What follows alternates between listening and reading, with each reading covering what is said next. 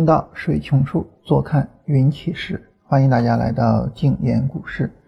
呃，绝佳机会这个东西呢，我们说是这个红柱啊大于之前的绿柱，然后呢又出了一个小绿柱啊，这个叫就是比较好的机会啊，因为你是嗯红柱大于了之前的绿柱啊，这个面积啊长度啊什么的，这说明呢上涨的力度比较强。然后呢，回撤又是一个小绿柱，说明回撤力度不大。那根据趋势力度的内容，我们知道有力度的上涨和力度不大的回调，这是一个趋势延续的一个标准的走势。所以呢，这是在趋势判断上的小绿柱。啊，说错了，这是在机会判断上的小绿柱。那还有一个小绿柱的使用是在什么地方使用呢？就是假如说我判断出来这个有机会了啊，然后呢，比如说我们看这是一个波段的上涨。啊，然后呢，呃，这是一个波段的回调啊，波段上涨，波段回调，这就有机会了。有机会之后呢，小绿柱给我带来了一个进场位。啊，这是在绝佳进场上的一个内容，就绝佳机会、绝佳进场，小绿柱在两个地方都要去做判断，在绝佳机会上要用小绿柱判断，在绝佳进场上也要用小绿柱判断。很多时候呢，我们就给串了，啊，很多时候就串了。嗯，怎么讲串了呢？我跟大家举个例子哈。你比如说，对于这个走势，啊，然后呢，这个地方它是一个小绿柱，这是作为一个进场位的小绿柱，就波段上涨、波段回调嘛。然后这儿呢又有一个，这已经是趋势延续过程中的一个一个一个行情了。那很多人就会说，哎，你看这儿小绿柱，这儿能不能金叉做呀？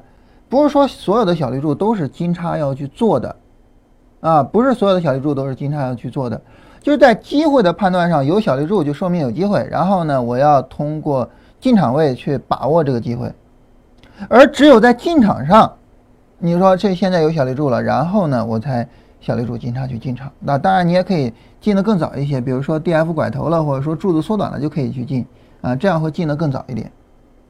所以要注意区别这两点啊。我们很多时候呢，或者说我们很多人不注意去区别这两点。你比如说我举个例子哈，就是。啊，你看平安银行这儿啊，这个这个地方是一个小绿柱啊，这个绿柱不大啊，这个地方能不能金叉去进场呢？那当然不能了，对吧？你如果说这个地方你金叉去进场，那问它前面一定是有一个机会的背景，就是当你去聊进场的时候，那么在进场之前，它一定是要有一个机会的，没有机会就没有进场啊。那我我我们也讲叫做单区间啊，没有做单区间就没有进场。那么你的机会在哪儿？你没有机会啊，没有机会哪来的进场呢？当然，在机会在做单区间之前，还有一个东西叫趋势，对吧？先有趋势，再有机会，再有呃这个进场。所以不是说一有小绿柱啊，这个小小绿柱我要去进场啊，一有小绿柱，哎，你看我这儿小绿柱进场了，效果不好是怎么回事呢？不是这样的，不是这样的啊，尤其是。很多那种小红小绿的走势，我们会说啊，你看这个，呃，小红小绿紧挨着啊，这个进场效果不好啊。你比如说这个地方，绿柱不大吧，小绿柱吧，小绿柱金叉我去进场，你看进场了就没多久就跌下来了，啊，你你这个你怎么解释呢？这个还需要解释吗？对吧？你从趋势上来讲，你你这个地方它这么一个下跌，啊，从趋势上来讲呢，那么这个这么一个下跌，然后把这儿破位，它这儿就有点问题吧？其次呢，你从机会上来讲，你觉得这是一个好机会吗？对吧？当然，如果说我们认为说啊，这个可以做，怎么可以做呢？就是一个一个更大规模的一个行情，就是一个大规模的上涨，一个大规模的回调。那这个时候你的背离，你的进场位也出现在这儿，而不是这个地方，对不对？所以对于我们来说呢，就是碰到小绿柱就说啊金金叉进场啊，然后呢这个小绿柱之后涨得不好就说啊这个金叉进场有问题或者什么的。不是这样的，不是这样的，好吧？那么再比如说呢，就是如果说一个行情已经发展了很长时间了，啊，你比如说，对于这一波上涨来说，这是第一次的重要的回调，这是一个机会，拉升回撤，这是第二次的重要回调，这也是一个机会。但是你如果说非得在这儿回调，然后我非得在这个地方去做，那然后你说效果不好，那这个就没得说了，对吧？这个就没得说了，啊。那很明显，这是好机会，这也是好机会，但是，嗯嗯，都已经越来越晚了，它就肯定不是好机会了。所以从这个意义上来讲呢，我觉得有一点需要跟大家强调，这一点是定性的啊，不是定量的，但是呢，我觉得需要跟大家强调，就是关于级别轮换的问题，就关于级别的问题，就是一个波段级别会包含啊多次短线级别的轮换。啊啊，一个波段级别会包含多次短线级别的轮换，所以这种情况下呢，很自然的就有一个概念，就是如果多次短线轮换，我们应该知道，那么有可能会有波段回调了。这这这应该是一个很简单的道理啊，它是定性的一个很简单的道理。那比如说，这这整个是一个波段的上涨。那这个波段的上涨呢，它带来了呃，它的这个过程呢，就是短线上涨、短线回调、短线上涨、短线回调、短线上涨、短线回调、短线上涨。好了，行情结束了。所以它这里面有很多次的短线的轮换啊。当我们发现，你看有一次短线回调我做了，又有一次短线回调我做了，那再到后边你就知道你的风险已经越来越大了，因为它有可能会有波段回调啊。当然也有可能会有反转，就是一个一个直接的反转啊，这也是有可能的，但是。我们先不考虑反转问题，我们也知道它要有波段回调的可能性，对吧？哪怕是在大牛市里面也是一样啊。啊，我们来看一下这个，在这种超级牛市里面的行情，啊，我们看一个波段上涨，就短线上涨，短线回调，短线上涨，短线回调，短线上涨，然后它就有一个波段回调的可能性了。然后你非得在这样的回调里面再去买，再去什么，这个时候你风险大，然后这个什么的，也也就很正常了，也就很正常了。明白吧？所以呢，就是说，今天我们跟大家特别的去强调两点啊，哪两点呢？就是第一，当我们说小绿柱的时候，我们应该知道啊，小绿柱在两个方面起作用，然后呢，分别是机会判断和进场位判断。那么，我们一定要知道。我们现在所说的小绿柱是用于什么判断？啊，我们一定要知道这一点。你只有知道了这一点了，你才能够知道你的判断是不是正确的。啊，如果说你说，哎，你看这这这小绿柱啊，比如我我们看哈，啊，你说，哎，你看这儿小绿柱啊，小绿柱这儿金叉，我能不能进场呢？嗯，你说这个就有问题。有什么问题呢？就是这个小绿柱，你很明显它背后没有一个波段回调的机会吧？它是一个正常的波段延续过程中的一个回调吧？那这个时候你怎么可能说进场呢？对吧？它只有说与波段回调才有进场啊。你比如说，呃，波段回调了啊，然后呢，小绿柱我去进场，只有这样才有啊，对吧？所以当你说这儿有一个小绿柱的时候，这里的这个小绿柱呢，它是一个波段上涨中的回调。然后，当你说金叉进场的时候，啊，那么你指的是一个进场位，那么它们两者就是什么呢？这两者是矛盾的，这两者是矛盾的。就上涨过程中的一个正常的回调，跟你进场位它是矛盾的。波段回调中出现了小绿柱才是进场位，就是这个地方，这才是进场位，这才是进场位，啊，所以它两者是矛盾的。所以你在说小绿柱的时候，你一定要知道你说的是哪儿，你说的是什么用法。在这里，我我觉得我一定得特别的去强调一下，就是方法和方法的运用啊，这是两个概念啊，这是两个概念。你比如说，我们昨天提到啊，就是。呃，我我很反对大家一种问问题的方式，就是，哎呀，你说我在绝佳机会、绝佳进场上，我加上均线行不行呢？我我很反对这种方式，原因在于均线它作为一种方法，作为一种指标，它有无数种的用法。那么你要加哪一种呢？如果说你不具体说加哪一种，你就问我加不加行不行？那我怎么知道呢？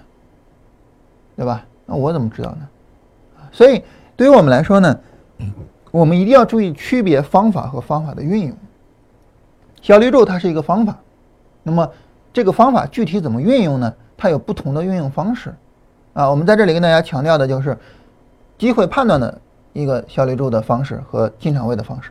机会判断的小绿柱就是，呃，它是在这个趋势力度上来讲，在上涨过程中出小绿柱，那么这个小绿柱很可能是一个比较弱的回调，就趋势力度比较小的回调，因此是个好机会。嗯，这是在机会判断上。而在进场位上呢，从趋势力度角度，就是在波段下跌的过程中，这儿出小绿柱，说明就是跌不动了。所以它们完全是两类判断，两类使用方法，尽管。它是同一个东西，但是它是两种不同的使用，所以这个啊，我们还是要重点的去区别一下的。你要知道方法跟方法的使用是不同的。你比如说，呃，就说我这个人吧，啊，然后呢，我既可以作为一个交易者，我也可以作为一个呃，这个跟大家做节目的这叭叭叭叭在这说书的人。啊，甚至呢，那么我有些时候跟大家聊交易，有些时候我们会去跟大家聊各种乱七八糟的东西，就是它是多面的，一个人是多面的，啊，所以你比如说，假如说哈，我我随便说个例子哈，你比如说，呃，这个你想搞个事情啊，你说这个事情，呃，找徐老师过来一块儿跟我们合作行不行呢？那这个时候呢，你不能直接这么说，你说我们现在这个事情里面还缺少一个什么东西？啊，你比如说，我说这个，举个什么例子呢？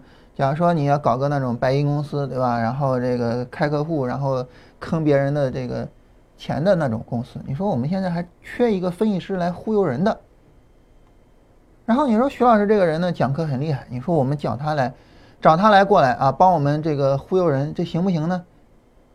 那你一问你就发现了，这不靠谱嘛，对吧？因因为我讲课很厉害，但是呢，我不会忽悠人，啊，所以这就不靠谱。他不是说你很厉害，然后你讲课行，你就能够用于各个方面的，所以我们一定要注意，就方法跟方法的运用，这是两个概念，这个是极其重要的区别，啊，这是第一个我们今天跟大家说的。第二个呢，就是刚才我们跟大家说的，就是比如说我们啊出机会的判断，我们也得知道这个机会。大概的位置，以及因为位置而决定的交易价值，我们要知道这个东西啊，这个也是很重要的。那么对于我们来说呢，就是如果说一个上涨回撤，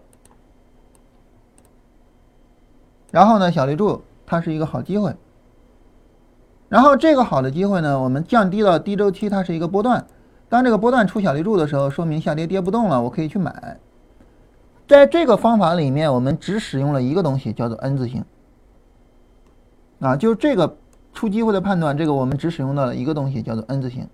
而这个机会的大概位置，我们使用什么去判断呢？我们使用的是三个级别的互动演化去判断的。也就是说，这个短线的 N 出现在这个波段的什么位置上？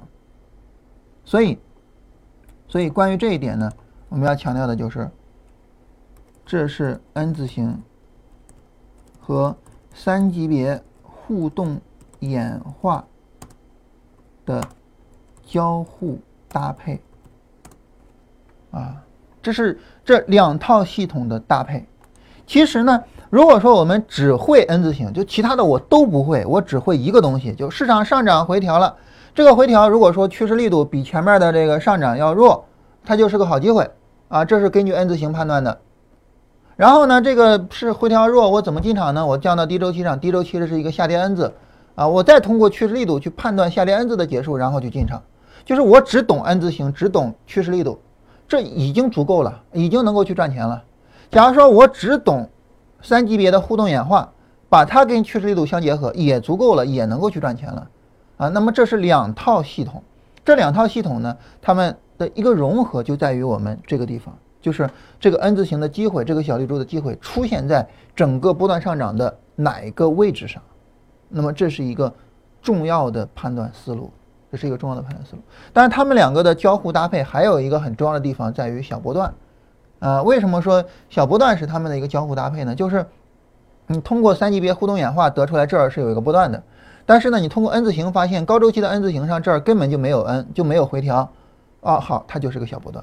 所以，呃，这两套系统的搭配出来了这两个东西，一个就是这个机会的位置，一个就是小波段，而这两个都是极其重要的啊相关的内容。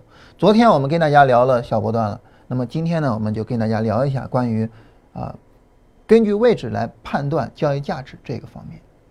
我们所说的这个位置，大家请注意哈。我们所说的这个位置，不是说行情到了多少多少点了，比如说行情在三千点，重要的阻力啊，重要的支撑啊，重要的什么什么什么，不是，不是这个，不是这样的。我我们不是说行情到了多少点了，我们说的是什么呢？我们所说的这个位置是，对于我们来说，它处于波段上涨的哪个地方？所以在这种情况下呢，那么。假如说这个三千点我们觉得高什么的，当然它一旦有了一个波段回调，在三千点左右又形成了一个低点，好，这个地方又成了一个起点，新一轮上涨的起点，它变得很低了。啊，这是一种相对的概念，这种相对的概念才是能够以一种演化的思路去看待行情，以一种动态的思路去看待行情，而不是绝对的，就是三千点就是高，就是不能做，啊，不是这样的一种思维。啊，这是跟大家聊一下，就是关于小绿柱的。相关的内容啊，我们是觉得，呃，特别的重要，啊，我们是觉得特别的重要，所以呢，这个跟大家顺便啊一起聊一下。昨天正好有人问这个问题啊，我觉得这个问题问的也特别的有意义啊，跟大家一起聊一下。然后呢，大家关于小绿柱也好啊，关于其他的什么内容也好，这个有什么问题，呃，可以在公众号直接回复啊，然后呢，我们就可以看到了。这儿有一个朋友哈，他说：“哎，老师，你看一下这几只股票啊，是不是都是绝佳机会、绝佳进场？比如说谁谁谁谁谁谁谁谁谁谁谁，啊，这个说了很多只啊，我们看其中的一只，啊，这个六零三三三九啊，我随便找了其中的一只，六零三三三九，啊，这个是不是绝佳机会、绝佳进场？嗯。”对于我们来说呢，就是大家可能会觉得奇怪哈，就是人家问了很多只，你为啥不给人家回答这个很多只呢？你为啥回答一只呢？因为方法都是通用的啊。我说了一只，其他的你就都知道该怎么判断了。如果说我一个一个的说，有必要吗？对吧？没有太大的必要。好，我们知道对任何的判断啊，刚才我们说了嘛，你你通过 N 字形判断绝佳机会、绝佳进场，那很明显呢，这是日线的短线判断。日线的短线判断，它就需要有一个背景，啊，我通过这个背景，我才知道这个短线，比如说在这儿是绝佳机会，好，这个绝佳机会出现在什么背景下，包括趋势背景和波段的背景，啊，因为它是一个短线嘛，所以它的背景也有两个。如果是一个波段，它的背景就只有一个，就是趋势背景。那好，我们首先来看趋势背景。从趋势背景来说呢，那么这个趋势背景哦，我们给它画一下波段，就是波段下跌，波段反弹。波段下跌，波段反弹，波段的下跌，到目前为止波段反弹，基本上这个划分不会有太大的疑问哈，因为我们看周线，我们大概能够看到市场是这样的啊。当然你说这儿没有出红柱啊，这儿没这个呃这儿出红柱了哈，这儿没出红柱啊，主要是因为这一波拉的有点太高啊，然后这波跌的有点太低啊，就是刚上市啊，反应还没有那么敏捷啊。那么很明显周线上是这样的，对吧？所以呢。那么我们能够看到的就是这样。那好，那既然说波段是这样的一个排列，就波段的 N 字排列是这样的，那好，那这个趋势是趋势背景是什么样的趋势背景呢？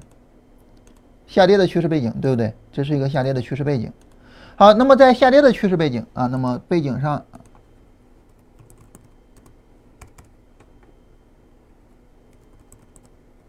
那背景呢就是趋势背景是下跌的啊。那么波段的背景是什么呢？波段的背景就是波段反弹。好，那么现在我们可以得一个结论，就是即便是这个地方有一个绝佳机会，它也是在趋势下跌的背景下的波段反弹中的一个机会。好，请问这样的机会你觉得操作价值大吗？我们很自然的得出来一个结论，就是可能不大。就是我们不排除它后边飙涨的可能性，但是我们永远考虑的是概率。我们考虑的永远是概率，我们不排除飙涨的可能性，但是呢，从概率上来说，那我不如直接做上涨中的股票，啊，不如这样，啊，不如这样。所以对于四方冷链这一只股票，如果说我们要做的话，怎么做呢？我们看，这是一个波段的上涨，现在正在走一个波段的下跌。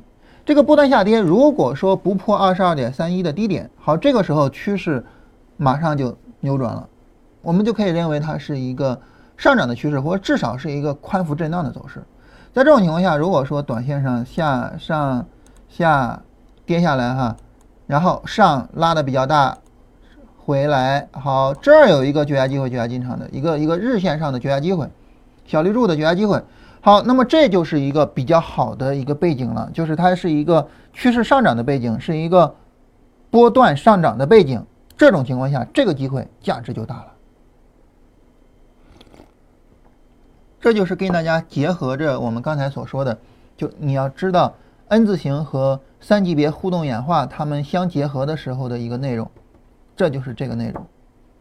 我们就通过这个就可以跟大家说啊，好。那么这样的机会，这样的操作价值比较大，概率会更高一些，概率会更高一些。所以那对于四方能量来说呢，你比如说像，假如说这儿的回调，你在这儿做，那可能就会好一点，啊，当然它作为一只新股，可分析的不是太多啊。我们能够，呃，找一只老股票来看一下啊，比如说这个相对的稍微的老一点点啊，我们来看啊。嗯，前面呢，它其实也是一个下跌背景啊，但是呢，你比如说像这个地方的小绿柱，这个地方的小绿柱呢，你很明显的就看到，这已经是一个上涨背景了，因为波段的上涨，波段回调不创新低，波段上涨，波段回调不创新低，所以这已经是一个上涨的背景了。然后这种小绿柱的操作价值就大一些，操作价值就大一些，嗯，然后。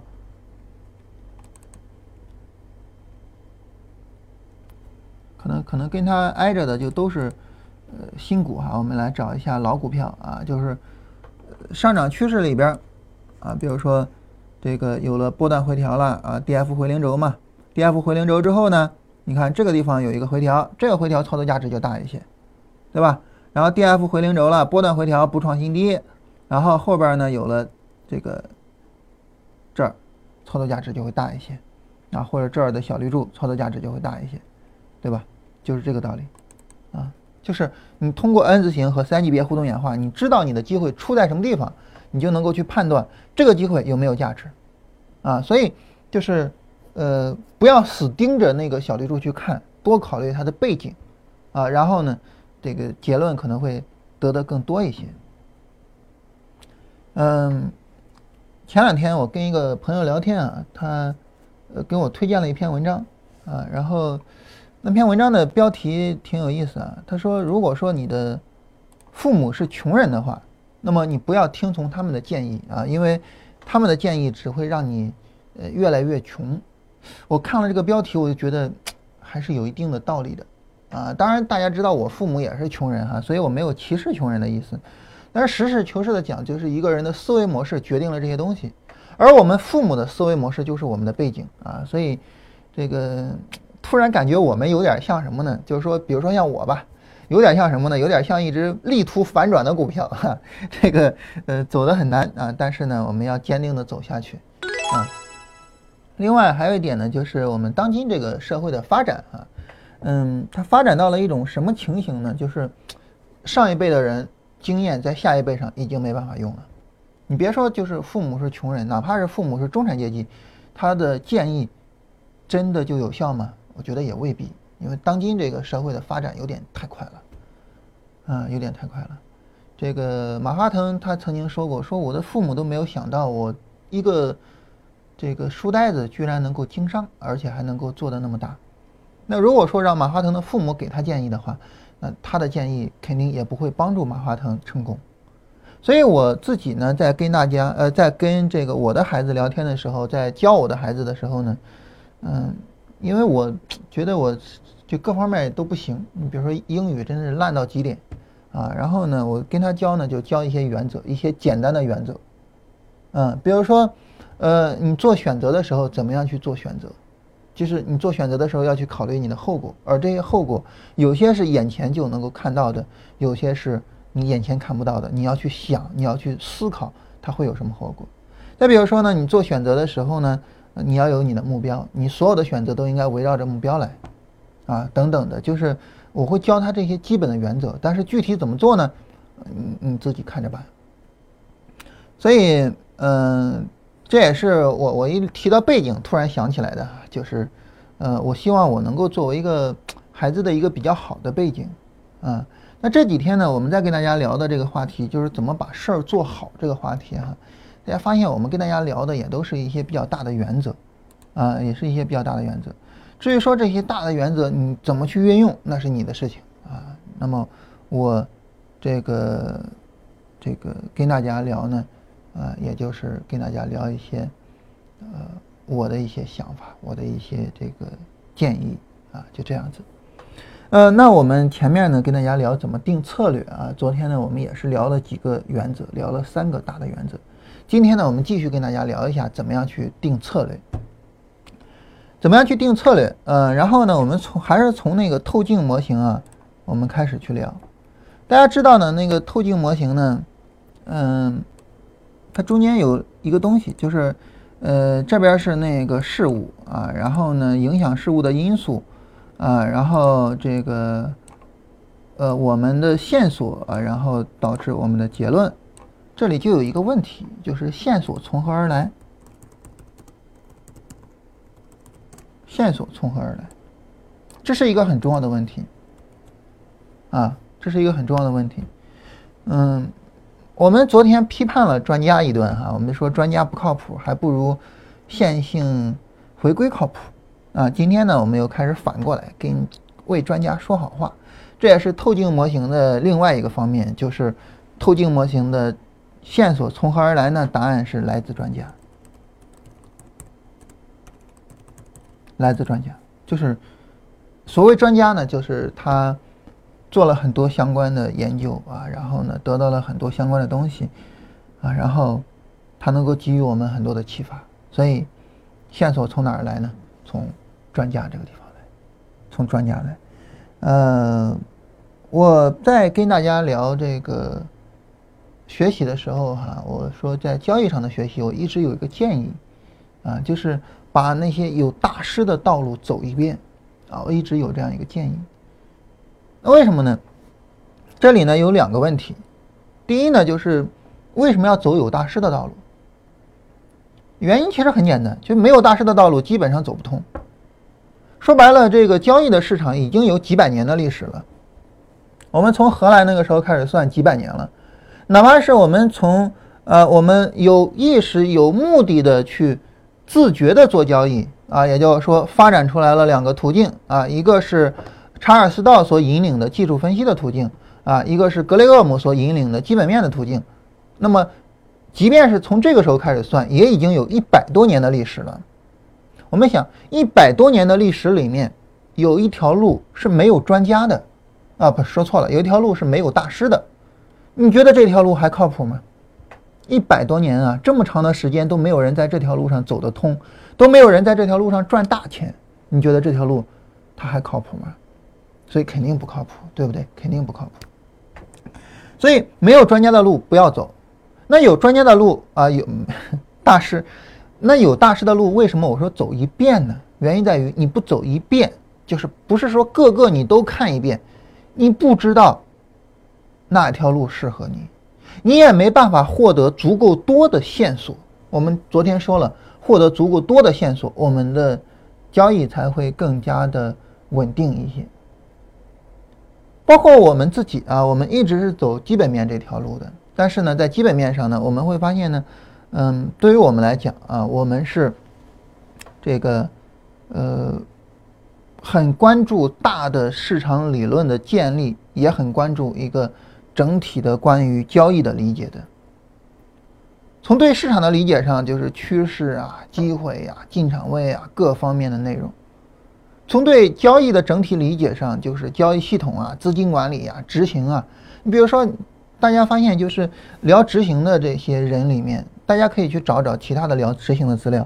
我觉得所有做交易的人里面聊执行，可能我是把心理学的至少科普性的东西钻研的还是比较深的。啊，当然那些心理学高深的东西我不懂哈，这个科普性的东西我还是钻研的比较深的。那大部分聊执行的人，什么人性啊，什么什么乱七八糟的，你就问他什么叫人性呢？心理学里面根本就没这个东西。当然，我我我我们跟大家聊执行呢，完全是通过心理学来聊。所以呢，大家能够看到，就是我们对于呃技术分析这一块的内容，就是整体的全面性还是比较强的。这就是因为我们要需要更多的线索。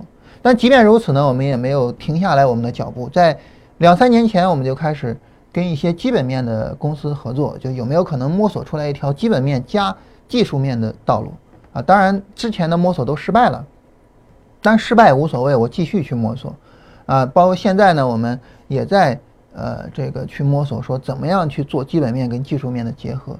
然后期权出来之后，我们现在又在摸索怎么样去做期权跟我们技术面的结合。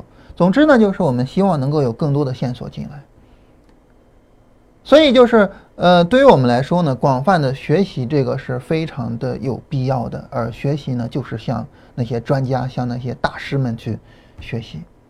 所以昨天呢，我们批判了专家，而今天呢，我们又要为他们翻案啊。我们又说专家对我们的意义。那么意义，那你说这两点的区别在哪儿呢？这两点的区别就在于你的视野。就在于视野。对于一个专家，他为什么需要我们去批判他呢？原因在于很多的专家啊，他们真的有点太专了，有点太专了。你比如说一个环境保护的专家，他就会觉得那环境保护就是好的，就是重要的。一个动物保护协会的一个专家，他就觉得小动物多么可爱，我们一定要保护它们。但是呢，那么。他们不会同时去考虑一个问题，就是我们为了环境保护，为了保护这些小动物，我们是需要付出资源的，而这些资源究竟是放在环境保护上，能够创造更大的价值，还是放在其他方面能够创造更大的价值？这个我们是需要去衡量的。我们不能够盲目的去保护环境，有些时候，当我们盲目保护环境的时候，实际上我们是在破坏着我们的环境。这个呢，就是当时那个寂静的春天。啊，然后呢，这个因为它的一些个影响啊，所以导致呢，人们决定不在非洲使用那个剧毒的农药，叫 DDT 还是叫什么玩意儿？结果呢，导致蚊子大量的增长，然后非洲大量的人死于疟疾。它是有一个连锁反应的，不是说你要保护环境，然后马上就会有好的影响的。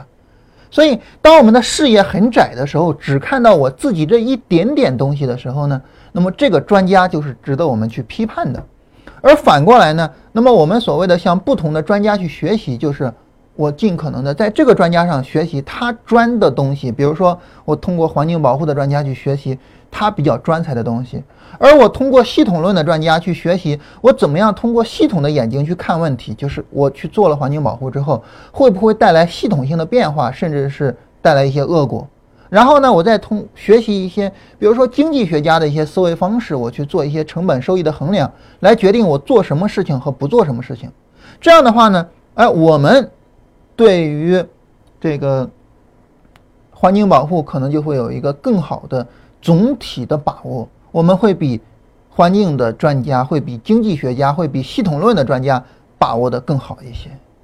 所以，在一个角度上，我们去批评专家；而在另外一个角度上，我们要向专家学习，广泛的学习，谦虚的去学习。呃，我跟大家说过哈，就是我是一个工作狂，所以我们所谓的我们休息一个多月，但其实我们自己是没有休息的。我们只是说节目停了，但是我们的交易还要继续做，我们的学习还要继续。我做了节目之后呢，我自己的学习时间其实是严重的被压缩的，因此我会。在这一个多月的时间里面，如饥似渴的去学习。我们学习向谁学习呢？你比如说，向那些实业企业的人去学基本面。我知道实业企业的人他们在做交易的时候会有很多的问题，但是他们在基本面上的造诣是我远远所达不到的。所以，即便是他也需要我给他一些建议，但与此同时，我也会谦虚的去向他学习。所以，学习的这种谦虚的态度是非常非常有必要的。我们要广泛的向各个方面的专家去学，啊学，然后呢，这个广泛的去获取相应的资料，啊，所以我经常会跟人讲说，一个人真正的谦逊的态度是一种什么样的态度呢？就是在别人看不见的时候，依然努力的去成长，无论他取得了多么好或者是多么差的一种成就，他都去努力。继续去做下去，啊，我觉得这是一种真正的谦虚，嗯，所以你会发现呢，读的书多的人夸夸其谈的比较少，反过来呢，读的书少的人好像什么都懂，啊，这是一个很有意思的反差。所以从这个意义上来讲呢，就是我们的批判和我们的学习两者是其实是，呃，能够契合到一块儿的。啊，我批判有我批判的原因，而我学习有我学习的理由。但这样的话呢，我们带来了一个很重要的问题，这个很重要的问题就是。我们学了很多线索，那么我们学了很多东西，那么这些东西怎么做整理？也就是说，我们学了一堆东西，这一堆东西，如果说我们不去整理的话，它就是空空的堆放在这儿，没有什么太大的意义。所以很自然的就有一个问题，这个问题就是我们怎么去整理它。怎么去整理它？那大家知道哈，我们做交易呢，一直跟大家提倡的一个思路，这个思路呢，就是我们按照套路去进行做事情。所以怎么做整理呢？没错，就是按照套路去做整理。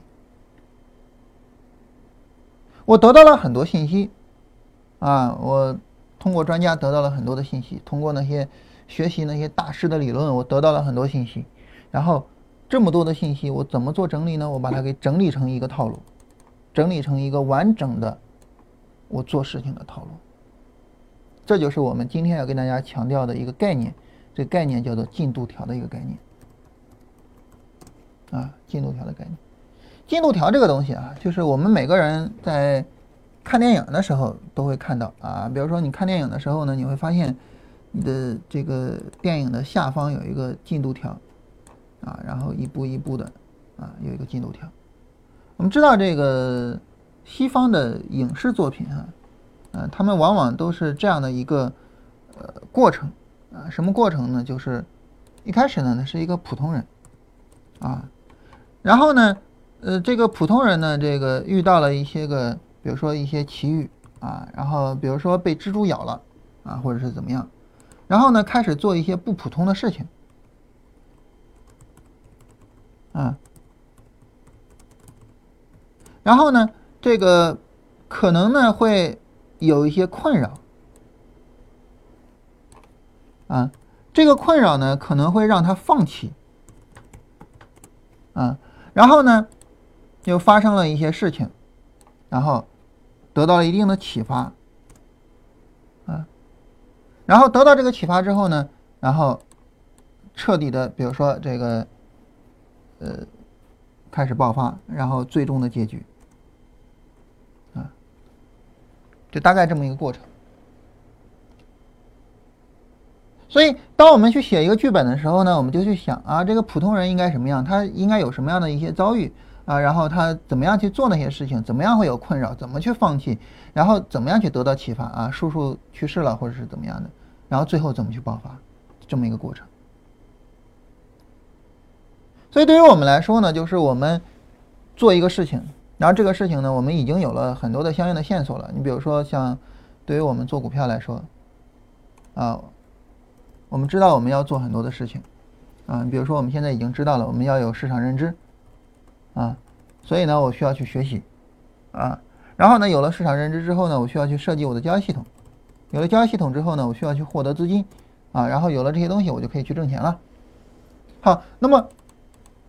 这也是一步一步的东西，那每一步上我应该去怎么样去做，就跟那个电影一样，你设一个进度条，你设一个进度条，然后到每一步上我需要去做什么，比如说啊，我们最一开始要做的事情可能非常简单，就是有学习的欲望。啊，或者说有学习的意愿啊，我们之前专门跟大家聊这个意愿这个概念了。然后呢，我们开始找资料。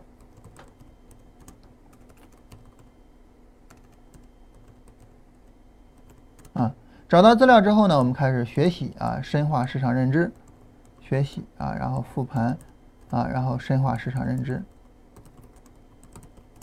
深化了市场认知之后呢，这个时候呢，可能我们会有一些，比如说。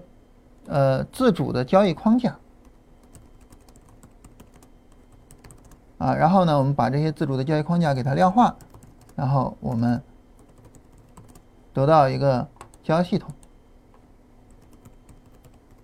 啊，然后呢，得到交易系统之后呢，我们再搭配一些一些条件啊，搭配什么资金管理之类的啊，然后最后我们去做。比如说啊，就这样一步一步的过程，它跟这个电影一样，一步一步的，一步一步的。所以你给它设计成这样的一个套路，那你说设计套路是为什么呢？为什么我要设计套路呢？我去做不就完了吗？对吧？你看，这个搞交易系统是最重要的，对不对？那好，我就去搞交易系统嘛。我我为什么还要去确定我有欲望？我需要去找资料学习，然后复盘深化市场认知。我操，有那么复杂吗？有那么复杂吗？为什么我们要整出来一个进度条呢？原因在于两点，啊，原因在于两点。第一点呢，就是确保没有遗漏，啊，确保没有遗漏。呃，不是两点哈，三点啊。嗯，没稿子就是有问题啊。三点啊，第一点呢是确保没有遗漏，也就是说呢，你找到了很多相关的线索，那这些线索。我先做哪一个，后做哪一个？如果你不梳理的话，你就有可能到最后你突然发现，我操，那事儿我还没干，这你就麻烦了。当你梳理了，我第一步应该做什么，第二步应该做什么？当然你问我怎么梳理啊？怎么梳理？咱们之前说了哈，就是怎么分解小目标那个，就逆推，对吧？你通过逆推，你就知道你第一步做什么，第二步做什么，对吧？这这这就很清楚嘛。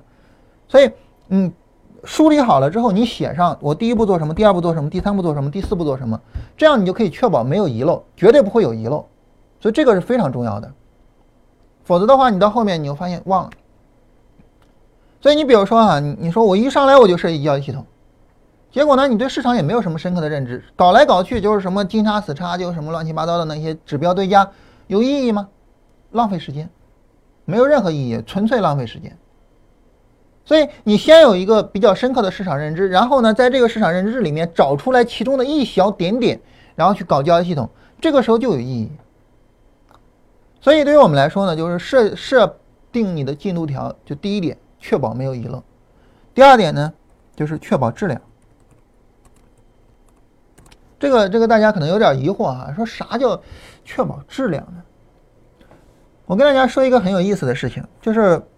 当我们去设定了一个目标，然后我去围绕这个目标去做事情的时候，大家知道我们的天性或者说我们的潜意识的策略是什么吗？就如果说你不给他一个策略，你你知道潜意识的策略是什么吗？潜意识的策略叫做满意原则。如果说你不给他一个策略，大脑自动的给一个策略的话，这个策略叫做满意原则。什么叫满意原则呢？就是我觉得我满意了。哎，我觉得行了，好了，那就行了，这叫满意原则。你比如说，我举个例子哈，假如说我现在有一个目标，什么目标呢？嗯，比如说我们这个刚开始工作啊，大家聚个餐吧。当然振兴没这事儿哈，我只是举例子哈。这个咱们聚个餐吧，然后聚个餐呢，这个呃，我就需要找一家餐厅，然后我就开始去找。当我去找这个餐厅的时候，那么我是。找到哪儿停呢？就我看到一个，哎，我觉得这个还行。好，我找到这个餐厅就停了，我就不会再去找了。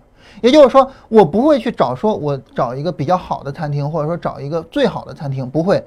我找一个我觉得这个还行，行了就它了，这就叫满意原则。但如果说你定出来你的条件啊，你比如说这个像呃比较找餐厅这事儿，我也没经验哈，我也不知道应该定什么条件。啊，你就总之吧，就是你定出来一些条件，然后你根据这些条件做一下筛选，啊，筛选完了呢，嗯，你你比如说一个基本条件就是距离啊，这周边多远的，啊，然后呢，筛选完了呢，你你肯定会剩下来，比如说五六家、七八家的，你在这五六家、七八家里边，你再反复对比一下，找最好的那一家。好，这个时候呢，你找到了这个餐厅，跟满意原则下找到的餐厅，它两者的对比一定是非常大的。满意原则下找的餐厅，你去吃饭，你很有可能发现你不满意；而你很用心的找到这个餐厅，你去吃饭，你很可能会发现我很满意。所以两者的区别会非常非常的大，啊，这个是嗯，我们一定要特别注意的，就是，嗯，我我们跟大家聊过，就是我们的大脑里面存在着很多的固有的模式，如果说你不有意的去做，啊，换句话说，如果你不是一个自觉的状态，那么大脑就会自发的让你按照那种模式去做，而那种模式是不靠谱的，啊，是不靠谱的。所以呢，那么只有我们一条一条的设定了一个进度条。啊，我们确保了每一个我们都去做到了，我们才能够保证我们的质量。你比如说，大家可能会觉得奇怪哈，就是很多人为什么做股票的时候，你看，一方面呢就是成天，比如说成天听我们视频或者啥的哈，另外一方面又没有什么长进，再一个呢就是每天还都在做着股票，还都在赔着钱。可能过了一年两年了，猛一回头，我操，我为了股这个做股票这事儿。我浪费了这么多的时间，我花了这么多的金钱，我他妈一事无成啊！这怎么会出现这种情况呢？一个很重要的原因就是满意原则在作怪。怎么讲呢？就是你看哈，我做着股票赔着钱，我心里面肯定有负担。但是啊，哎，你看我听着老师视频呢，我在学习着呢，啊，我很用心的在做这个事情啊，我的这个负担就没了。所以它两者是一个平衡的状态。但是，你听着视频就是学习吗？当然不是啦，对吧？学习一定是你自己主动的去做的事情，我只是一个辅助的作用，我只是能给你讲我的一些理论，我的一些经验啊，小绿柱怎么回事，然后怎么样？但至于说这个小绿柱到底要怎么用呢？你必须得自己去复盘，必须得自己去做。你听完了，你听一万遍没有任何用处。所以呢？就是一方面，我觉得我的这个状态还挺好啊啊！我每天都在听视频啊，每天都在学习啊。那另外一方面，这种学习完全没有效果，就导致说，是你满意，但是呢，它给你带来了巨大的时间和金钱上的浪费。所以啊，我们一定要特别的注意，我们在做事情的时候要列出来，我要做这个，我要做那个，我要做这个，我要做那个。如果你不列出来，那么大脑就会使用满意原则驱动着你自动的去做那些事情，而它一定是不靠谱的，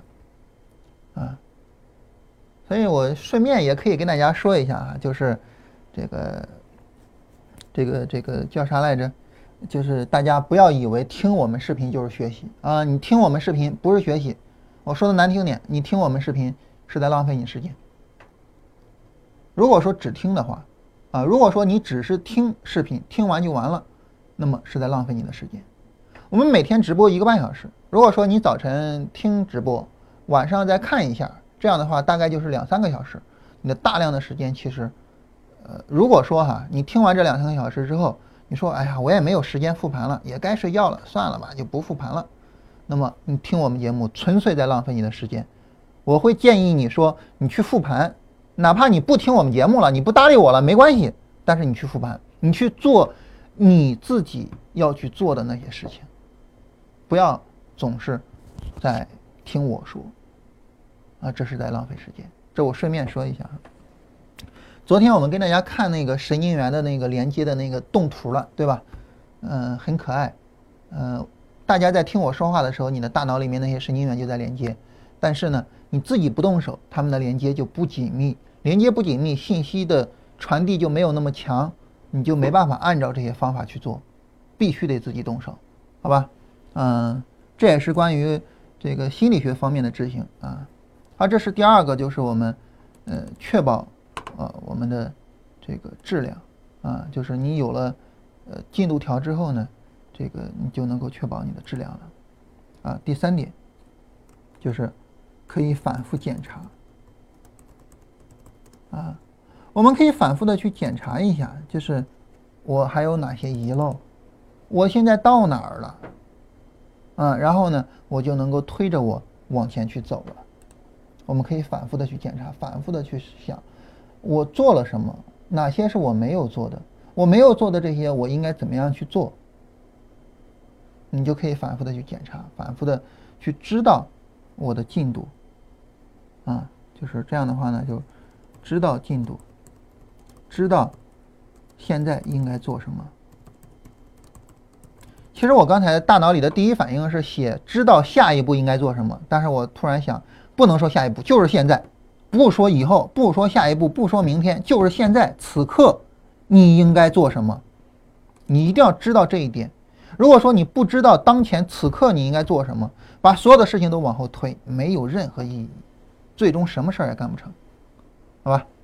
好，这是关于我们说就是进度条的意义啊，所以我们一定要给自己一个进度条。所以当我们看电影的时候，你比如说你看那个蜘蛛侠的时候，这个蜘蛛侠，漫威的蜘蛛侠刚刚上了哈，但是我实在是没有时间去看啊。其实我是一个漫威的一个。至少是漫威电影的铁杆粉丝啊，这个漫画没看过，几乎每一部漫威的电影我都会去看，嗯，但是这一次，呃，估计应该最终也没有时间看了哈，这个就只能等着在电脑上看了，嗯，但是我 尽管没有看，但是我可以想象它的剧情一定是这样的，就是，呃，这个蜘蛛侠。啊，然后做了一些什么事情，然后遇到了一些什么困扰，然后最终完成了救赎，然后最后一场很烂的 BOSS 大战，然后电影结束了。啊，这个漫威的最终的那个 BOSS 战 一般都很烂啊，一般都很差劲。这个这个，当时去看那个奇异博士的那个 BOSS 战，我操，最后都懵逼了，就是不断的时间循环，然后就结束了，打都没打，唉，太浪费感情了。嗯，好吧，我们接着说哈。好，假如说大家现在定好了自己的进度条了，就你知道我的进度条是什么样，每一步应该做什么，每一步应该做什么。好了，那么现在我们应该去做什么事情呢？我们现在应该做的事情就是去完成这个进度条。当我们有进度条的时候，我们要知道一个事情，就是这个进度条是不会自动去完成的，任何事情都没办法自动的去完成。我们必须主动的去推动它，然后让它去完成，这是非常重要的一个概念。我跟大家聊一个事情哈，这个事情可能也稍微的有那么一点点毁三观啊。呃，我们都知道有一个概念叫做指数式的增长啊，这个概念一个典型的例子呢，就来自于印度的一个传说啊，就当时呢。这个一个宰相发明了围棋，啊，然后呢，国王非常高兴啊，说我准备赏赐你点东西啊，你想要个什么东西呢？国那个宰相说，要不然这样吧，这个你就呃给我一些麦子吧，啊，然后第一个格里边放一个，第二个放两个，然后后边每个格放它的两倍就可以了。国王说这容易啊，不就六十四个格吗？来，开始放吧。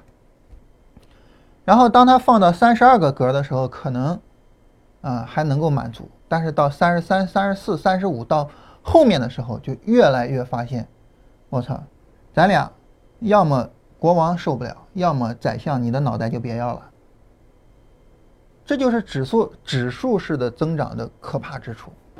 所以呢，就有些人呢，在利用这个指数的增长，啊来做一个什么推论呢？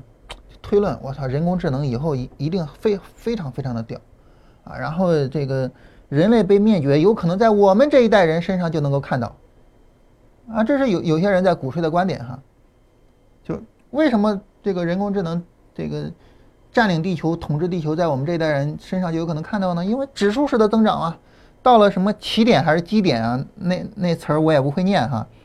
也不知道是起点还是基点，反正就到了那个之后就爆发式的增长，然后这这这，但是，但是这个所谓的指数式增长，它能自动的去实现吗？不可能的，啊，不可能的，没有人的推动，没有人去做这些人工智能的事情，哪有那么容易呀？而当人去做这些人工智能的事情的时候啊，我专门跟这个相关的朋友聊过天啊。我就专门向他们请教啊，说说这个事儿，你觉得靠谱吗？就在我们这一代人身上，人工智能统治地球，这这这事儿靠谱吗？这不扯淡吗？他说到现在为止哈，人工智能依然是一个什么概念呢？叫做有多少人工就有多少智能。啊，就包括那个阿尔法狗对吧？那玩意儿就是下象棋很牛，这是人给他制定的这么一个范围，他只能够按照人设定的程序一步一步的去做，然后。去完成它，啊，包括那些这个遗传算法，啊，这是叫遗传算法还是叫什么来着？啊，这些东西我也不懂啊，所以那些名词儿也搞不清楚到底是啥，就是就是便利啊，然后就搞出来一个可能让人都想不到的东西。他说：“你有没有想过一个问题？就是当你说哇，我想不到这个电脑居然能做成这样，你有没有觉得这像在夸一个特别小的小孩子呀？哎呀，我没想到这小孩子居然这样，对吧？他如果如果电脑做的那些事情放在一个人身上，太正常了啊！所以他说，现在的人工智能的发展还远远到不了那个程度，而人工智能的未来很难讲，很难讲。但是当你使用指数式的增长，去说人工智能的未来一定会怎么怎么样的时候，这是纯粹扯淡的。为什么纯粹扯淡呢？他说：“我给你举一个简单的例子哈，你比如说物理学的发展，啊，物理学的发展呢，从亚里士多德开始，对吧？我们知道亚里士多德专门有一个这个物理学，然后呢，呃，慢慢的往后走啊，然后到牛顿啊，然后你看这个发展起来哈，呃，然后呢，从牛顿到这个比如说爱因斯坦啊，然后量子理论的发展，你发现这个发展速度是越来越快的。”对吧？呃，从亚里士多德到牛顿中间经过了多长时间啊？从牛顿到爱因斯坦才多长时间啊？对吧？这个速度越来越快。所以，如果说在上世纪五十年代的时候，啊，那个时候这个相对论、量子理论发展到巅峰啊，在上世纪五十年代的时候，然后你编制出来一个物理学的指数式发展的图，你说我们现在，我们今天距离那个时候已经几十年过去了，啊，六七十年过去了。你说我们今天的物理学得达到一个什么样的高度吧？简直就是匪夷所思的高度啊！但是达到了吗？没有啊！我们现在依然在，呃，这个量子理论在相对论那个平台上，它并没有指数式的发展，它是一点一点、一点一点的在往上推。为什么没有指数的式的发展呢？他说，因为任何发展都是要由人去推动的。那人现在没这个能力呀，我推动不了啊，那怎么办呢？那就慢慢慢慢的往前磨呗。这种指数式的发展是没办法自动去实现的，尤其是那个起点，也不知道起点还是基点哈。他说你也可以去想另外一个起点或者基点，怎么讲呢？他们所谓的起点或者基点是爆发式增长的那一点，你也可以想一个起点或者是基点，到了这个点上再想指数式的增长，再想快速的增长已经很难了。你到了这个点上，就只能够慢慢的一点一点往前磨了。他说，你也可以去想，有一个起点或者基点是这样的。哎，他这么一说，我倒觉得也有道理。怎么讲也有道理呢？就是你比如说，对于我们做交易哈，你小账户什么赌行情啊，或者怎么样的，你发现你总会有一些人是指数式的增长的，就是从一万到十万，从十万到一百万，一百万到一千万，一千万到一个亿，很快的就完成了。啊，你比如说像富海堂、林广茂，对吧？富海堂做交易做了十年的时间，一直没有什么增长，然后突然抓住了一波棉花的行情，唰起来了。你也可以看作是一个指数式增长的曲线。但是自从那一波棉花行情之后，林光猫也好，富海汤也好，他们是不是到了一个起点上，到了一个只能够慢慢的往前磨的那个概念上呢？所以，啊，我们也还可以再举一个例子啊，就是人的指数式增长。人口的数量是不断在增长的吧？你比如说，我们国家为什么计划生育啊？就是害怕人太多了嘛。我们会按照指数式增长的模型啊，这个可能如果不计划生育，我们现在已经有了五十亿人口了。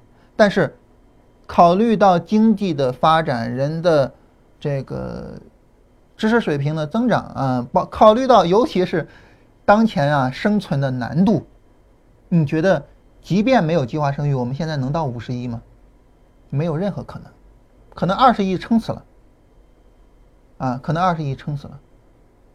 比如说我们家当时有第一个孩子的时候，啊，那个时候特别穷嘛，我太太就说我们要第二个孩子，我有一个条件，这个条件是什么什么什么什么，啊，这个条件都是关于钱的，就是尽可能的不要去降低第一个孩子的生活质量，嗯，所以你会发现，就是当我们有了这个意识，就是要给孩子生活质量的这个意识之后。我们就会主动的收缩我们生孩子的数量，所以这个指数增长它不是说无限度的，所以我是通过指数式的增长这个事儿哈，我觉得挺毁三观的啊！我觉得那哥们儿跟我说了之后，我也很受启发啊！我是想通过这个挺毁三观的这么一个事儿来跟大家说明一个道理，这个道理就是任何事情都没办法自动完成，你都必须去推它。在这儿我可以举两个例子哈，你比如说像我们有一会员叫小胖子啊，山东小胖子，那那哥们儿我觉得素质很高啊，我也是非常欣赏他。但是他跟我说过这么一个事情，他说你看我跟刘浩的一个对比啊，就是刘浩呢，他可能在北京，然后做互联网这个行业，然后他就会有很强的一种紧迫感，我做什么事情我就要马上去做，我就马上就要做成它。所以在这种情况下呢，那么很自然的就是刘浩做事情呢，就是速度非常的快。交易系统很快设计出来了，小胖子，我个人觉得哈，他的素质之高，他可能跟刘浩差不多，但是呢，他是做这个，呃，可能就是在山东啊，然后呢做这个，呃，一个一个一个事业单位的，然后这样的话呢，我的紧迫感，我的各方面呢，就比刘浩要差一些，所以熬熬熬熬到现在呢，交易系统还没有出来。所以不是说两个人有智力上的差差距，而是两个人有紧迫感，有那种就是做事情的那个速度的差距。小胖子他有足够的知识，有足够的智力，也有做出交易系统的欲望。那么他做交易系统这个事情能自动的完成吗？不能的，你必须得自己去努力去做它。所以呢，我的意思就是，当我们给自己设定了一个进度条之后。那么你要努力的去完成这个进度条，你要知道这个进度条你不去努力的完成，那么它不会自动的完成。但这是一个非常简单的逻辑啊，我使用了非常啰嗦的这个话来说明这个逻辑啊，这道理非常的简单，但是我希望大家能够深刻的去认识到。你可以这么去想，你可以这么去想啊，你比如说我现在是在一个什么阶段呢？我现在是在一个有学习的欲望、找资料的阶段啊。这个阶段可能很多人在这个阶段哈，这找了一大堆的资料，然后找了一年了，还是在这个阶段。然后你就可以想象，假如说我去看蜘蛛侠，已经演了一个小时了，还是演一个普通的中学生的例子，他还没有被蜘蛛咬到，我他妈我就愁死了，你知道吗？我一定要，你说这电影我还看不看了？明白这个意思吧？明白这个意思吧？要往前推，一个电影之所以好看，是因为它的每一个阶段。它都不会过于冗长，啊，我都会去考虑这个阶段不要太长。而我们做事情，我在一个阶段上，我也不要待得太久，我要往前走。我确定好了我的一步一步了，我要往前去走，明白我这个意思吧？所以呢，就是进度条的这个思维很重要的就是，你要给自己一个时间限度。一部电影的时间限度呢？我们以前小时候看电影一个半小时，啊，然后现在呢，有一些电影两个小时，甚至有一些都到了三个小时，嗯。但是呢，这个无论有多长吧，它都会有一个长度，这个长度呢就是一个时间线。那我们不要超出来这个长度，我们给自己定一个关于做交易的这个时间线也一样。我在这个阶段做什么？我在那个阶段做什么？给自己一个限定，任何一份工作，这个工作我比如说我计划我在三个月完成，或者我在半年完成，那么我在三个月或者半年我有可能完不成，但是我至少要看到一个样子。比如说设计交易系统这个事情，你即便是你定半年完成，那么它可能也会很难，因为交易系统这个东西它不是说你想要完成就完成的，但是至少这半年我要搞出来一些东西出来。哪怕是被否定的交易系统，我也要搞几套出来，对吧？所以对于我们来说呢，就是不要在一个地方待得太久啊。你比如说像这个变形金刚五啊，很多人骂，为什么呢？文戏太多了。那我看变形金刚，我他妈就是看个爽啊，结果文戏太多了，这个三个小时看的人昏昏欲睡，打架呢还没开始打呢，结束了，所以就没劲。所以我们不要去做这种没劲的电影，我们。也不要去做这种没劲的事情，啊，我们要有劲点儿，啊，该干什么干什么，我们要把这个这个这个事情往前去推，啊，我们不要让它停在这儿。我们停在这儿的时候，你一定要知道它无法自动的完成，只有你去推它，它才有可能去完成，好吧？啊，那么这个今天扯淡的话题啊，就基本上呢就是呃扯了这些了啊。啊，基本上就扯这些。然后呢，后边就是回答一下大家的问题啊，大家现在有啥问题可以去问一下啊，这个包括呃关于交易上的，也包括其他的任何方面。然后这儿有朋友说了说说这么一段话啊，跟大家简单的念一下。他说比较忠于你的节目啊，始终相信在这儿付出会有收获啊，但是这个付出还是得讲究怎么去付出的，不要就是以说我看你节目我付出了时间，而是要付出自己的那些主动性的工作。他经常听你说，你是讲趋势的，但还是有人问抄底的问题，而且人还不少啊，这也是一个疑惑。说我以前也这样，但是现在好像想明白了。那以前是咋回事呢？以前都是被那些有底背离的涨幅给锚定了。就是我一看，哎，这有一个底背离，然后涨得也不错，然后我觉得啊，那我抄底应该效果也不错啊。尤其是那些有巨大涨幅的，但是呢，没有注意看到那些没有涨出来的行情，尤其是那些有大幅亏损的行情啊。所以有一个存货者偏差的问题。那现在想一想啊，趋势延续的交易成功率还是比较高啊，盈亏比呢也是比较大的。所以通过这两天的学习呢，也慢慢的明白了小波段的处理和趋势是一个什么概念。这个哥们儿是一个我们的老听众了哈，这个反应还是稍微有点慢哈，还是应该加快一下速度。就关于这个这个生活的紧张感哈，我听过一个挺有意思的评论啊，在这里跟大家扯两句哈，就是前面有个纪录片啊，记录的是什么呢？说一个中国的女孩子呢，在印度的街头走，啊，然后呢，很多印度人就那个印度男人在，因因印度的街头女人很少哈，印度的男人那个眼神，就那个纪录片就是拍那些印度男人的眼神，哇，太瘆人了。那当时就有人在下边哈，这个问，说那如果一个印度美女走在北京的街头，那是不是也这样啊？就是很多中国男人盯着她看呢，然后就有人回他哈，说不会的。为啥不会呢？因为北京的生活节奏太快了，谁搭理你谁呀？所以，这个生活节奏的问题啊，确实也是一个挺重要的问题。那对于我们来说呢，就是我们无论在什么样的生活节奏上，或者说无论我们喜欢或者是习惯什么样的生活节奏都没关系啊。你说我生活节奏我我快一些，我我一年之内把所有的事情搞完；我生活节奏慢一些，三年之内把所有的节呃事情搞完都没关系。但是呢，一定要有一个时间表。一定要督促着自己去做这一步、下一步的每一步的事情，啊，千万不能说我什么事儿都不干，啊，然后就是每天听视频，每天听视频，你就这么听啊，你听一辈子也没什么用，啊，你光听我说没有任何用处，你必须得自己去做。你比如说哈，我我跟大家举一个我的例子吧哈，嗯，前两天呢就有一个朋友问我啊，说那个复盘啊。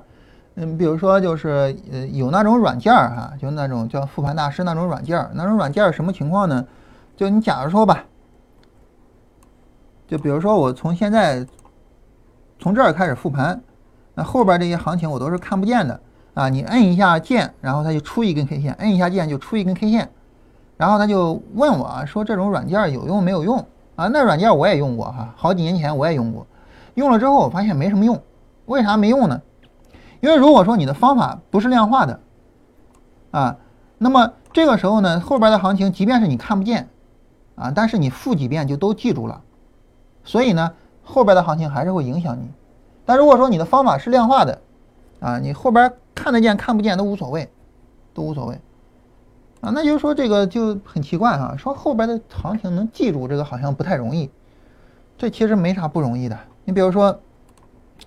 像这个主流的幺七零九的走势啊，然后就复盘嘛，复盘看，啊啊，比如说像白糖幺七零九的走势，复盘看，然后呢，现在正好搞这个交易系统复盘，然后优化，所以白糖幺七零九从三月十几号开始成为主力合约，一直到八月初啊，然后不再是主力合约，就这一段走势，我复了很多遍，就在这一个半月里面，我复了很多遍，这走势都背住了。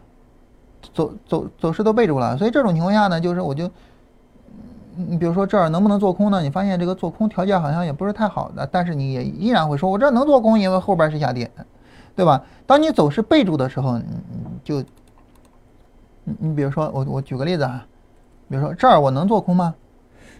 嗯，背住了走势了，你就知道这儿后边有一个向上突破，你要做空就会被止损，所以你就想，哎，你看这很明显的。反弹过程中的小波段嘛，这儿不用做空啊，这儿这才是正儿八经背离，这儿做空，那那那那你整个复盘就都没有意义了。我复的最多的一次哈，就是就单产品最多的一次呢，就是豆粕的幺七零九，我在一天里面复了十二遍，一天里面我复了十二遍，啊，然后为什么复呢？就是因为要调整条件嘛，然后看看每调整一个条件它的影响是什么，呃，因为条件调整了十二次，所以呃方法我复了十二遍，就是就是这一段走势一天里面复了十二遍，你一天里面你复任何东西复十二遍，你肯定你这走势你背你都背住了。所以很多走势呢，就是在我内心里面，在我脑海里面，其实都是背背住了的。你比如说像那股票的那个大盘走势，股票大盘走势，我基本上能从从我零五年到现在啊，十二年的时间的这些大盘走势，我基本上都都能背下来啊，什么时候怎么涨的，怎么跌的什么的。所以那种软件对于我来说就没啥用。当然我说这个事儿呢，就是想跟大家说，就是。你成功了也好，或者你不成功了也好，它不取决于你听别人说了多少，而是取决于你自己做了多少。我如果说还算取得了一点点小小的成绩的话，唯一的原因就在于我自己主动做的这些事情，就大量的复盘，大量的去看盘，啊，甚至是，就是我我我没有我没有有意识的去背行情哈，我从来不背行情，或者说手动画 K 线什么的，这个我从来不做。但是呢。因为你负的变数实在太多了，所以自觉不自觉的你就背住了，啊，所以是这样，所以就是一定要自己去做这些东西，就是只有这种自己主动做的事情，才能真正改变你，其他的任何事情都改变不了你，啊，如果说你一天把豆粕的行情能复十二遍，你跟我说你付一年没有任何效果，没有任何结果，你觉得可能吗？对吧？你觉得可能吗？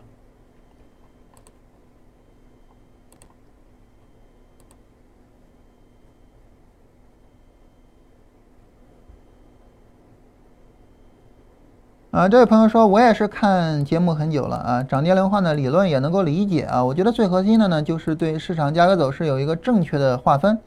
如果划分清楚，市场的演变就很清晰。所以还是要自己动手多复盘啊，就是这个意思，就是自己动手多多去复盘。然后呢，问叠加指标或者是叠加呃叠加大盘或者叠加板块怎么去确定左边第一根 K 线？这个事儿我们说了太多遍了哈，就是。之前的节目里面应该都有啊，你比如说像这是一个上涨，这是一个回调，我们去叠加一下，叠加一下呢，我们对比一下它这波上涨回调是不是强于大盘？怎么叠加？怎么对比呢？因为你要看的是总体的这一波上涨回调，所以你以这个上涨的起点这根 K 线为最左边的 K 线，也就是四块四毛九。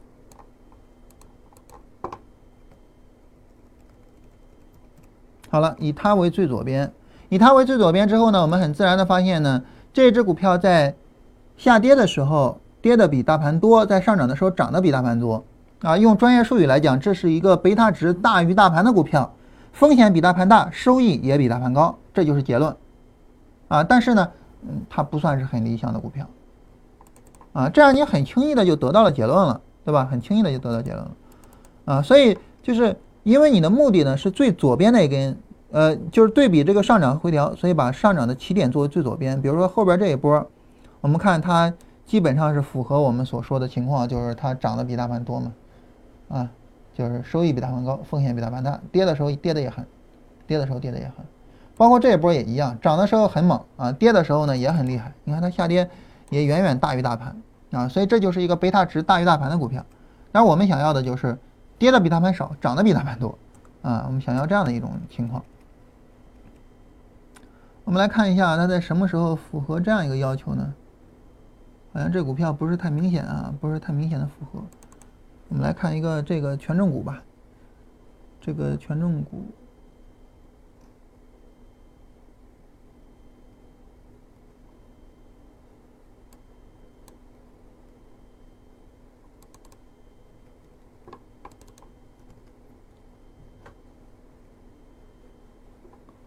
比如说，我们来对比一下这个权重股。对比这个权重股来说呢，我们来看这一段。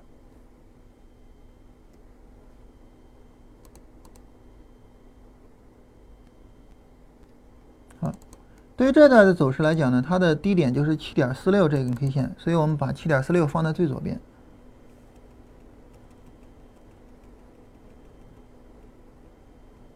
好，当我们把七点四六放在最左边的时候呢，我们会发现就是这波上涨回撤，它涨的比大盘要多，回撤呢比大盘要少一些，而且没有破位，但大盘是破位了的，啊，所以在这儿其实是可以去买这种权重股的股票的，就是不要看不起权重股的股票啊，有些时候呢，权重股的股票也是可以买的。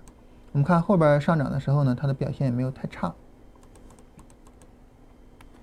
招商银行呢是银行股里面，嗯，招商还有中信吧，是银行股里面，嗯，很多时候表现比较好的股票。我们看招商银行这个从股灾之后其实是又创了新高的，嗯，然后呢，你去对比，你比如说在这儿大盘是很明显破，就是快速下跌嘛。然后招商银行不跌嘛，所以这儿的小绿柱买进价值就特别的高，对吧？波段上涨，波段回调嘛，波段上涨，波段回调，大盘跌得很厉害，但是它跌的很少，嗯，包括你对比，就我们就仅就这一段回调而言，你看，下上下破位，下上下不破位，这个地方就是一个重要的买点，啊，就以最左边为上涨起点或者是下跌起点。来去对比，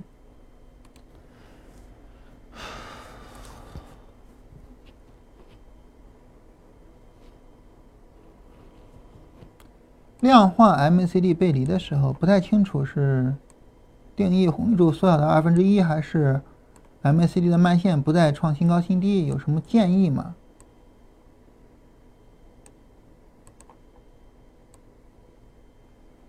嗯。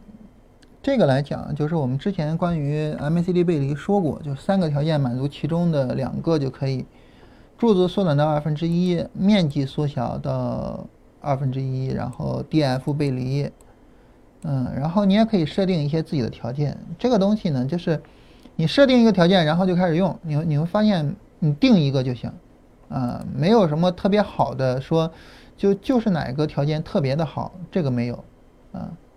然后一开始底背离，然后顶背离，这个应该挺少见吧？它一个底背离之后马上顶背离，这个太少见了。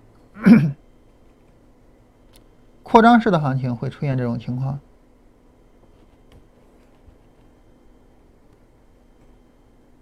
哦，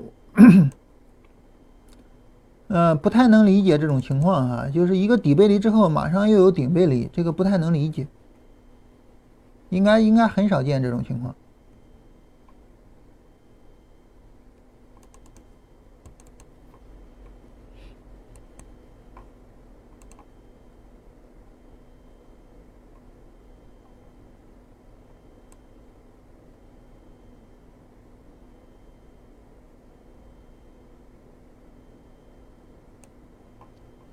现在复盘总是不知道对错啊，太执着于小绿柱。所以我们今天专门聊了小绿柱啊，就是今天我们专门聊了小绿柱嘛，就是小绿柱的情况，嗯，然后看一下前面今天的前面的二十分钟，今天前面二十分钟专门聊的小绿柱，然后看到相对大绿柱后期涨幅很大。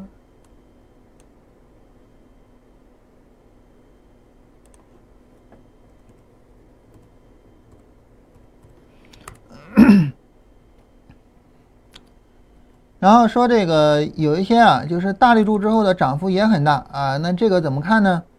啊，就是比如说像零零二四九七啊，这个呃绿柱也很大，但是呢也涨了起来了。对于零零二四九七来说呢，那么你能看到的就是它一个上涨，然后一个回调，就基本是横盘似的啊，就是从趋势力度角度呢，它后边能涨起来，这个太正常了。对吧？从趋势力度的角度，这能涨起来太正常了。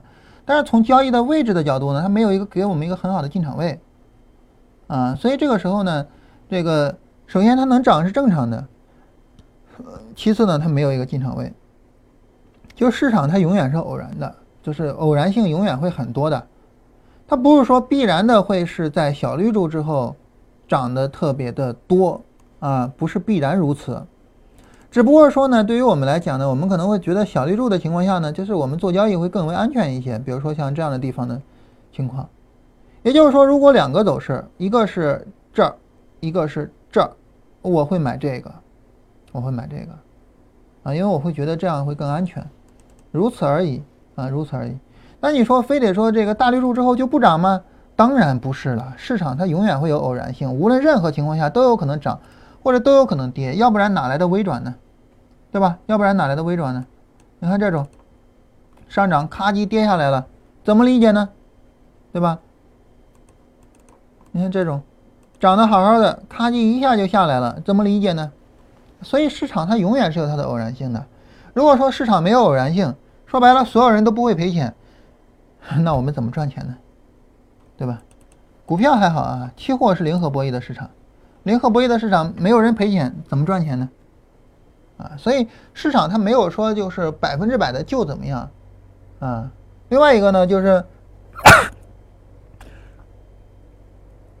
我们今天讲小绿柱呢，就是特别跟大家聊了两个，一个呢就是，呃，它的分类，小绿柱的分类，另外一个呢就是它的背景，啊，就是聊了两个，这个这个。分类和背景，啊，然后呢，这个，嗯，对于我们来说啊，就是，嗯，一个东西啊，别给它用死了，啊，别给它用死了。这个查理芒格有句话非常经典啊，以至于各个地方都在引用，大家应该也听过，就是，嗯，在一个，就是如果说你把你活成一个锤子的话，那么满世界都是钉子。也就是说，当你自己封闭了这个自己的这个就是太狭窄、太死板的时候，嗯，你发现就什么都不好用，或者说怎么都不好用。但是如果说它，呃，这个就说我们在用的时候，我们知道去分类，我们知道去看背景，我们知道就是这些所有的东西。如果说我们知道了，那么这个时候呢，我们在用的时候呢，可能就会。用的更加的自如一些，更洒脱一些，所以我们今天讲分类、讲背景，就是讲告诉你怎么样去更好的把它用好，而不是死板的碰到就一看小绿柱啊，这小绿柱做啊，一看小绿柱做，不是这样的，或者说没有那么简单啊，没有那么简单。所以对于我们来说啊，这个嗯，学东西这个东西，就是学方法，嗯。它是一个整体的一个过程啊，所以这也是为什么我们跟大家今天强调，就是更多的去得线索。我还专门说我自己的例子，就是在技术体系上我们很全面，在对交易的认识上也很全面。但即便如此，我们也还是去补充基本面，去补充期权，去尽可能的能够呃让自己把交易处理得更好一些啊。我们还是就努力的再去做着这些事情啊，还是尽可能的去努力的做着这些事情。也是这个样子，啊，这是跟大家，嗯，说一下，同时呢，算是给大家一个建议，就是不要搞得那么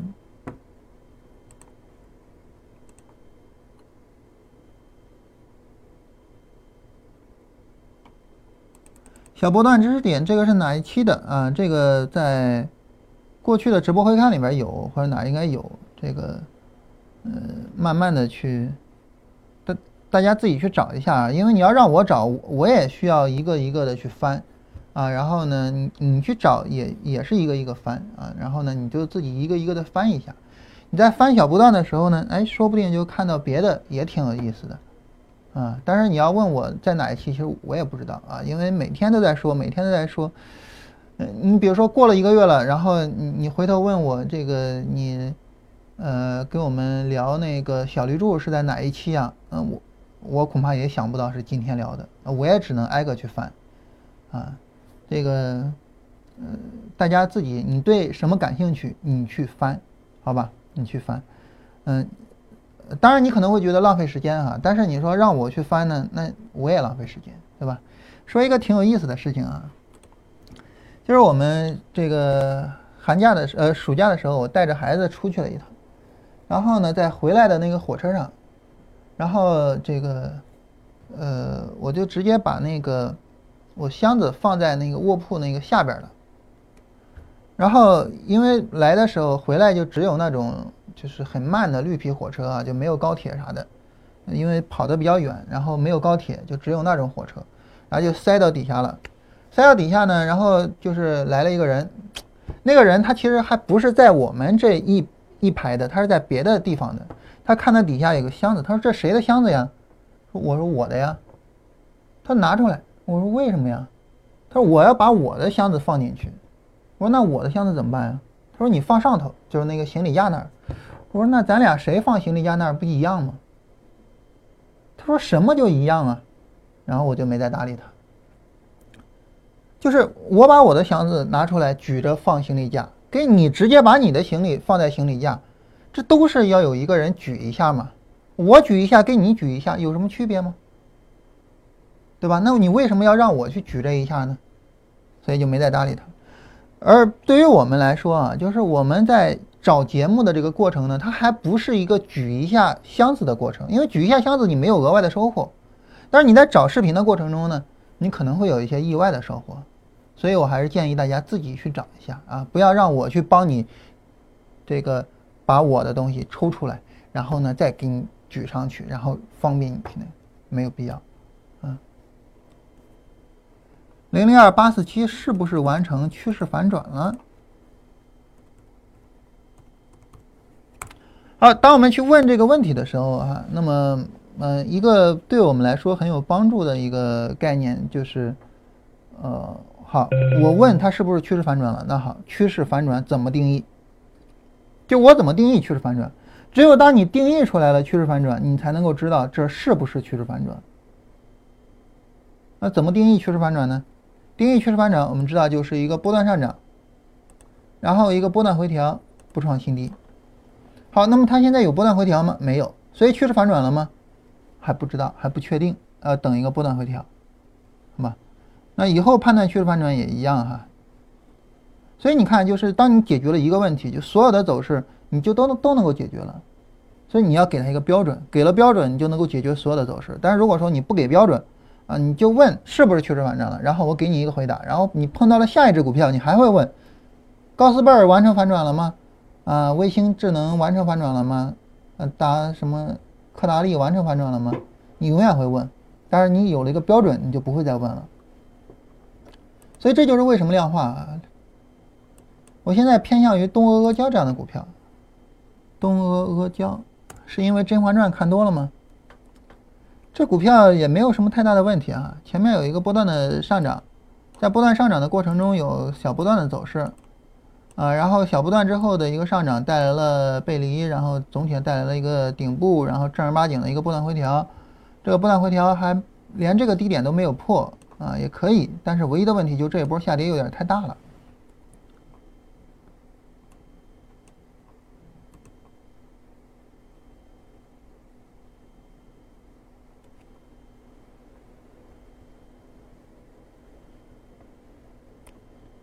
他说：“请在做题目的时候明确一些，便于查找。啊，这个问题的关键在于时间太长哈，这个一个半小时的时间，嗯，其实我自己也不知道我会说一些啥。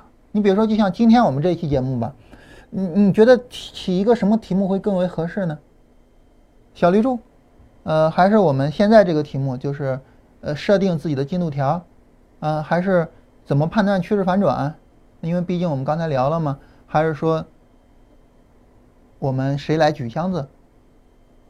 就是你你你不好去定这个题目，因为这是直播。因为其实呃做录播的话呢就好办一些，因为录播呢嗯每一期只讲一个话题啊，所以这就会好办一些。但是直播呢就没办法这么做了。另外我跟大家说一下，就是我们做会员直播的时候呢，嗯其实一直都是没有题目的。为什么没有题目呢？啊我一直的观点就是。你听完这一期直播了，你觉得这个直播里面什么比较重要？你给他一个题目，然后你就放在你电脑里面，便于你的查找。我给了题目，因为每一期节目都会员节目的话呢，一一次会员节目会讲两个小时或者是更长时间，嗯，然后会比我们这个时间更久。直到了很久之后啊，大家说这个，哎，还是加题目吧。我们现在才开始加题目了。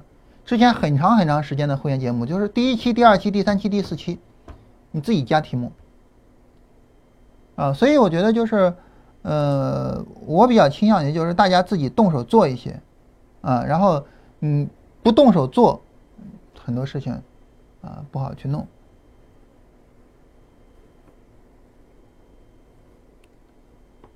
然后对于大绿柱的情况啊，这个还是会比较它和前一段红柱的关系做意向对比。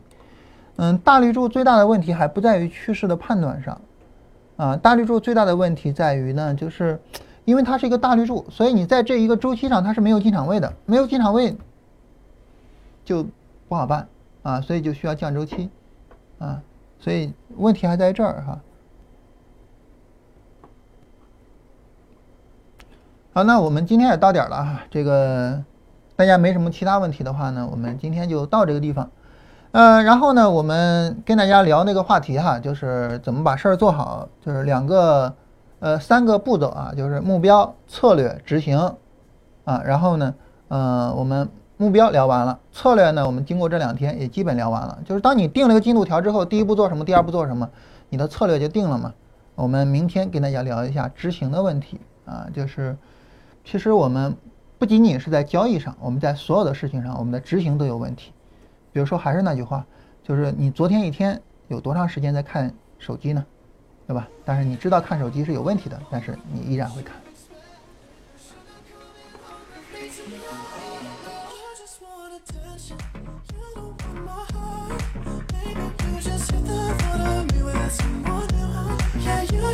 wanna you. I know from the start, you're just making sure I never over you. You just wanna. You just wanna.